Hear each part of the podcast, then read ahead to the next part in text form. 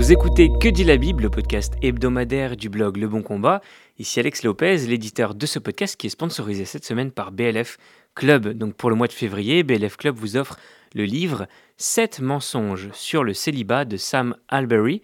En effet, la Bible n'est pas notre, euh, juste notre livre de chevet, c'est, elle représente notre autorité.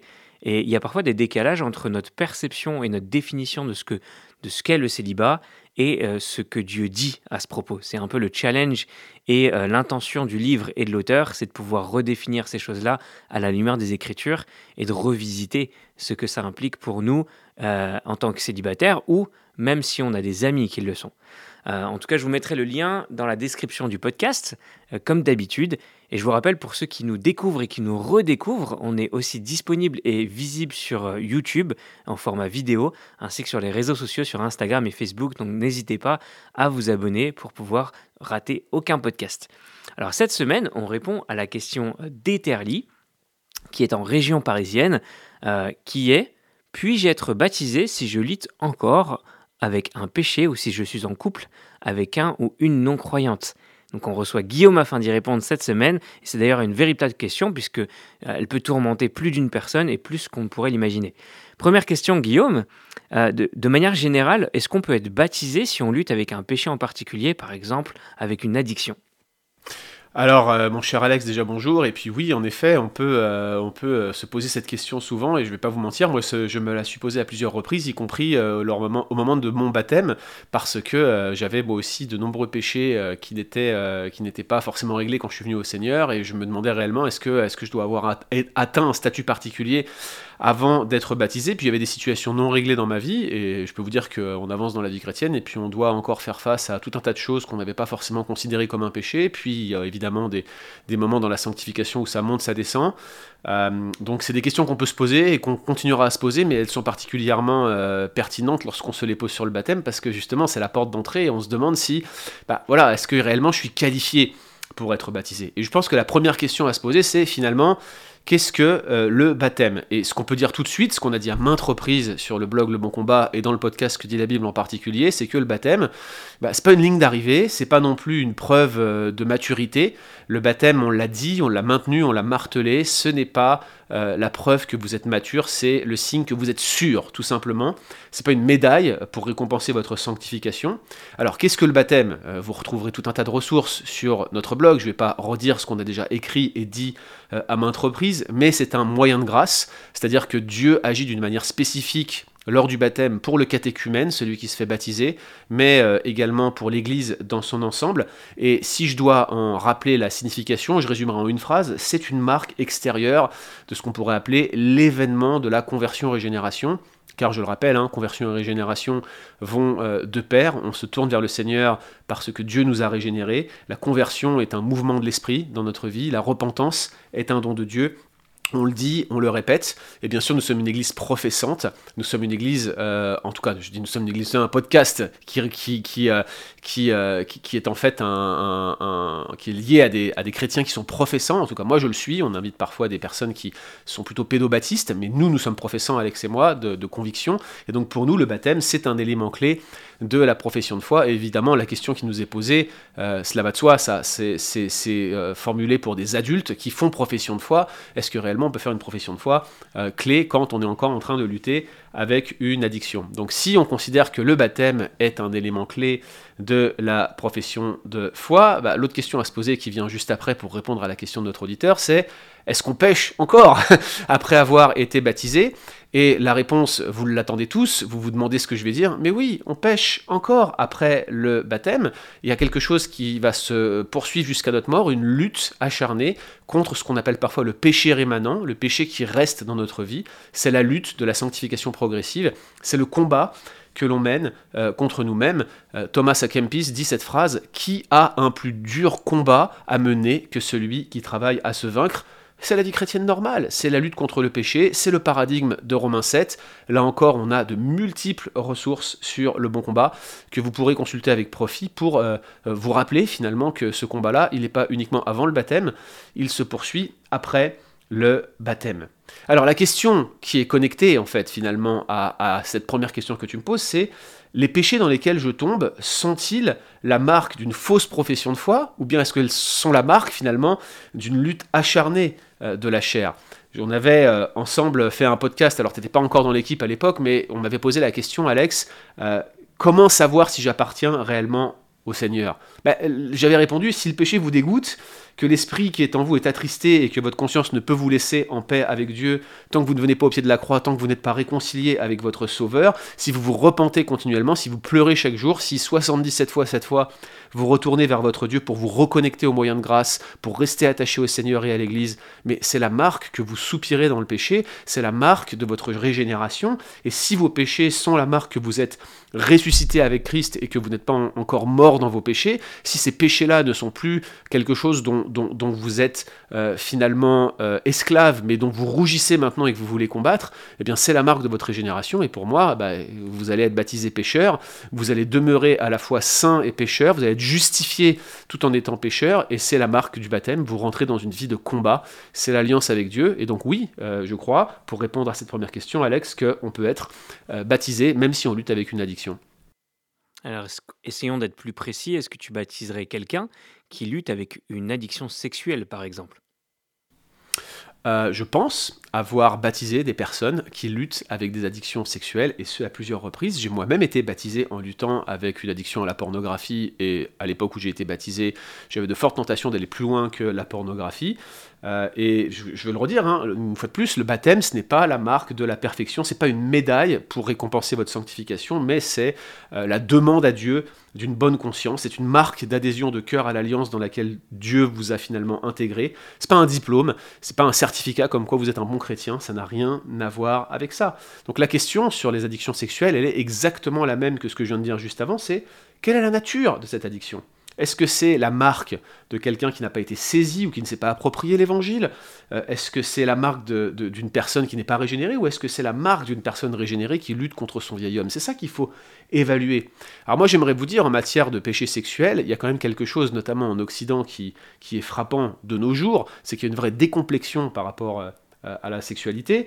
Et je crois que la lutte acharnée contre la sexualité dans les milieux chrétiens, c'est très souvent la marque d'une conversion authentique. Je dirais pas à 100% des cas, bien évidemment, mais je crois que très rares sont les personnes irrégénérées qui vont prendre la peine de lutter contre la tentation, y compris quand ce sont des personnes qui sont nées dans une famille chrétienne. Alors encore une fois, je ne veux pas faire euh, ici une généralité qui serait abusive, mais il me semble que l'une des premières choses qui va intervenir dans votre vie lorsque vous êtes un enfant de Dieu, c'est une prise de conscience de certaines choses qui, qui ne vous posaient pas problème avant. Et moi, ma vie sexuelle avant le baptême, écoutez, euh, je l'assumais pleinement et j'étais fier de faire des choses dont je rougis aujourd'hui. Et donc, ce que je suis en train de vous dire, c'est que la transition de l'Esprit de Dieu qui est venu finalement transformer ma vie et qui a fait sa demeure en moi, bah, ça a été notamment dès le début dans des considérations sexuelles. Je ne me souviens pas que quelqu'un soit venu m'expliquer en détail ce en quoi consistait la débauche.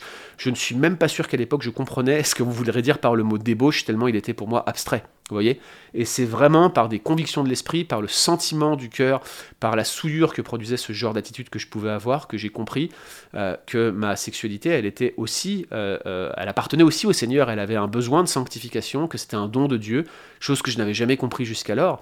Je crois qu'en matière de lutte contre les péchés sexuels, on a un bon indicateur de la conversion pour savoir si réellement on appartient au Seigneur ou pas. Donc oui, je peux baptiser des personnes qui luttent, même avec une addiction sexuelle, quand bien même euh, bien le, bout du tunnel n'est pas forcément visible immédiatement. L'idée, c'est plutôt de savoir s'ils s'engagent à lutter contre, à se battre, à se mettre dans la lumière et à constamment revenir au pied de la croix par rapport à ce genre d'addiction. Merci Guillaume. Est-ce que tu baptiserais d'ailleurs quelqu'un qui est en couple avec un non-croyant, qu'il soit euh, euh, déjà euh, converti lorsqu'il s'est mis en couple ou non? Comment est-ce que tu te positionnerais là-dessus? Ah mon cher Alex, c'est la situation classique. On a, toi et moi, des amis en commun qui ont connu cela. vous n'êtes pas marié, vous pouvez pas être baptisé. vous n'êtes pas baptisé, on pourra pas vous marier. Je sais pas si ça rappelle des choses à certains, mais c'est le genre d'incohérence et de paradigmes qui reviennent souvent malheureusement dans, dans les églises on se dit euh, finalement, euh, tu deviens chrétien, tu es en couple, tu vis à la colle. Bah, souvent, la phrase, c'est soit euh, tu te sépares ou on ne te baptise pas, ou alors c'est tu te maries ou on ne te baptise pas. La question, c'est est-ce que c'est légitime de fonctionner comme ça? Est-ce que vraiment on doit demander aux gens de mettre sa vie en règle sur cet, aspect-là avant de se faire baptiser? Première réaction immédiate à chaud, pourquoi cet aspect-là et pas un autre? Alors on pourrait objecter euh, éventuellement que cet aspect-là, il touche euh, au témoignage public, et puis c'est quand même une situation qui, qui, désigne un état particulier, donc c'est vrai qu'on peut se poser la question, mais là encore, il faut faire preuve d'un peu de nuance. Par exemple, quelle est euh, euh, finalement la nature de ce couple. Est-ce que c'est une union de fait, autrement dit euh, un concubinage bien établi, reconnu socialement, avec, vous savez, la carte de sécu en commun ou les numéros de sécu ensemble, les, impôts qu'on paye ensemble, un crédit immobilier ensemble, des enfants ensemble. Est-ce que finalement c'est juste la socialité qui manque, l'aspect de, la mairie qui vous dit Ah, je vous déclare marié femme? Ou est-ce que c'est juste un simple flirt? Tu viens de la rencontrer sur Tinder, puis hop, l'instant d'après, tu te convertis ou est-ce que c'est l'un des états euh, intermédiaires entre ces deux, euh, je dirais entre ces deux pôles, à savoir le mariage de fait ou le simple flirt de la veille? Euh, C'est ce qu'il faut d'abord se demander, parce qu'effectivement, on ne traitera pas la question de la même manière. La question sous-jacente, bien sûr, c'est qu'est-ce qu'un mariage? Là encore, je vous renvoie à des ressources qu'on a déjà maintes fois évoquées sur euh, le bon combat. Je vous rappelle que le mariage, on ne peut pas le limiter simplement à la seule socialité ou à la simple déclaration du maire. Autrement, vous êtes obligé d'accepter des choses que la Bible n'appelle pas mariage, comme par exemple le mariage pour tous. Le mariage est composé d'un certain nombre d'éléments clés D'ailleurs, dans la Bible, le mariage était un mariage par étapes, qui commençait avec des fiançailles, qui se poursuivait avec la consommation, qui, faisait passer finalement le, mariage de l'étape des fiançailles à l'étape du mariage consommé. Et euh, dans cet intervalle, vous aviez ce qu'on appelle la socialité, c'est-à-dire que la société reconnaissait ce qu'était un mariage. Dans la plupart des cas, on a des gens qui se retrouvent dans des situations incroyables où des pasteurs des églises ne veulent pas euh, les baptiser. La raison est qu'ils sont en concubinage et que le conjoint ne veut pas se marier. C'est des choses qui arrivent fréquemment. Ma position ici, c'est que c'est du cas par cas. Il faut évaluer chaque situation au cas par cas. Mais je ne vois pas pourquoi quelqu'un qui serait dans une situation de mariage de fait, qui a un concubinage qui ressemble de près à un mariage, à exception fait qu'ils n'ont pas reçu la socialité. Je ne vois pas pourquoi cette personne qui a expérimenté la grâce, qui a reçu le, le Saint-Esprit au même titre que moi, je ne vois pas pourquoi je devrais lui refuser le baptême. Je n'arrive pas à voir en quoi ça serait bloquant. Auquel cas, il faudrait presque empêcher euh, ou refuser de baptiser toute personne qui aurait un problème avec un péché rémanent particulier contre lequel elle lutterait, puis on revient sur les questions d'addiction. J'ai eu encore récemment le cas d'une personne qui m'a dit que son pasteur ne voulait pas la baptiser parce qu'elle avait un problème d'addiction à la cigarette. Est-ce que c'est légitime? Aujourd'hui, beaucoup de gens diraient, mais c'est abusif, c'est euh, un raisonnement extra-biblique. Mais moi, les amis, quand je suis devenu chrétien, on m'a demandé d'arrêter de fumer, sinon on ne me baptisait pas. J'ai arrêté de fumer, je suis reconnaissant qu'on m'ait demandé de faire cela, parce que je suis content d'avoir arrêté de fumer. Mais je pense que la demande était infondée, je pense que la demande était non biblique, je pense qu'on m'a refusé un sacrement, une ordonnance de l'évangile que l'on doit donner aux personnes qui sont réellement passées de la mort à la vie, sans préjuger des luttes qui vont suivre leur baptême, parce que le baptême, une fois de plus, c'est le point de départ de la vie chrétienne, c'est le signe que vous êtes sûr, pas que vous êtes mature. Maintenant, prenons la question du flirt, le cas extrême. Le gars euh, est en couple, euh, il enchaîne les filles, ou vice-versa, la fille enchaîne les, gars. Je ne voudrais pas être discriminant vis-à-vis des hommes qui seraient tous ceux qui draguent les filles, bien évidemment. Euh, la question c'est, doit-on attendre qu'il ait tout compris avant de le baptiser? Euh, la question c'est est-ce que le maintien dans cette situation de flirt est une forme de rébellion à Dieu ou est-ce que c'est un combat affectif, émotionnel contre la solitude ou même un questionnement de la volonté de Dieu Est-ce que je devrais euh, me marier ou pas? Je crois que chaque cas est spécifique, je crois que chaque situation mérite d'être adressée. Les anciens ont besoin de sagesse, il y a un témoignage public à rendre, mais le principe est le suivant. Si vous avez reçu le Saint-Esprit au même titre que le nôtre, pourquoi vous refuserait-on le baptême? N'était-ce pas l'argument de Pierre lorsqu'il a été baptisé Corneille? Bien évidemment, on n'a aucune indication sur la situation de Corneille au niveau moral et au niveau de ses luttes contre le péché au moment de sa conversion, mais euh, Paul, Pierre, pardon, avait de nombreuses raisons de refuser de baptiser Corneille, notamment euh, le questionnement de euh, son statut de païen. À l'époque, c'était pas inné pour Pierre qu'on devait nécessairement baptiser quelqu'un qui ne faisait pas partie préalablement de l'alliance avec Moïse ou de l'alliance dite abrahamique. Et donc par conséquent, pour lui, c'était odieux de devoir baptiser Corneille. Mais lorsque le Saint-Esprit est descendu sur eux et qu'il s'est manifesté dans le cas précis de Corneille par le parler en langue, eh bien à ce moment-là, il s'est dit tout simplement, est-ce que je peux refuser le baptême à, quelqu'un qui a reçu le Saint-Esprit de la même manière que moi, je l'ai reçu au commencement? Non, je ne le peux pas. Il y a un signe évident que ce gars a expérimenté la conversion régénération, dit Pierre. Je le baptiserai. Et lorsqu'il est rentré à Jérusalem, que tout le monde s'opposait à lui en lui disant Mais pourquoi t'es rentré chez les païens pour faire une chose pareille? C'est inacceptable. Il leur a répondu en leur expliquant la grande vision que Dieu leur avait donnée et constatant que les païens avaient reçu l'Esprit. Qu'est-ce qu'ils ne pouvaient faire d'autre que d'obéir à Dieu en les baptisant? Je pense que c'est le principe qui devrait sous-tendre les baptêmes que euh, nous donnons aux personnes qui se tournent vers le Seigneur. On peut leur demander de commencer à se mettre en règle, mais faites attention de ne pas mettre un fardeau sur le dos des gens que ni vous ni vos pères n'avaient pu porter.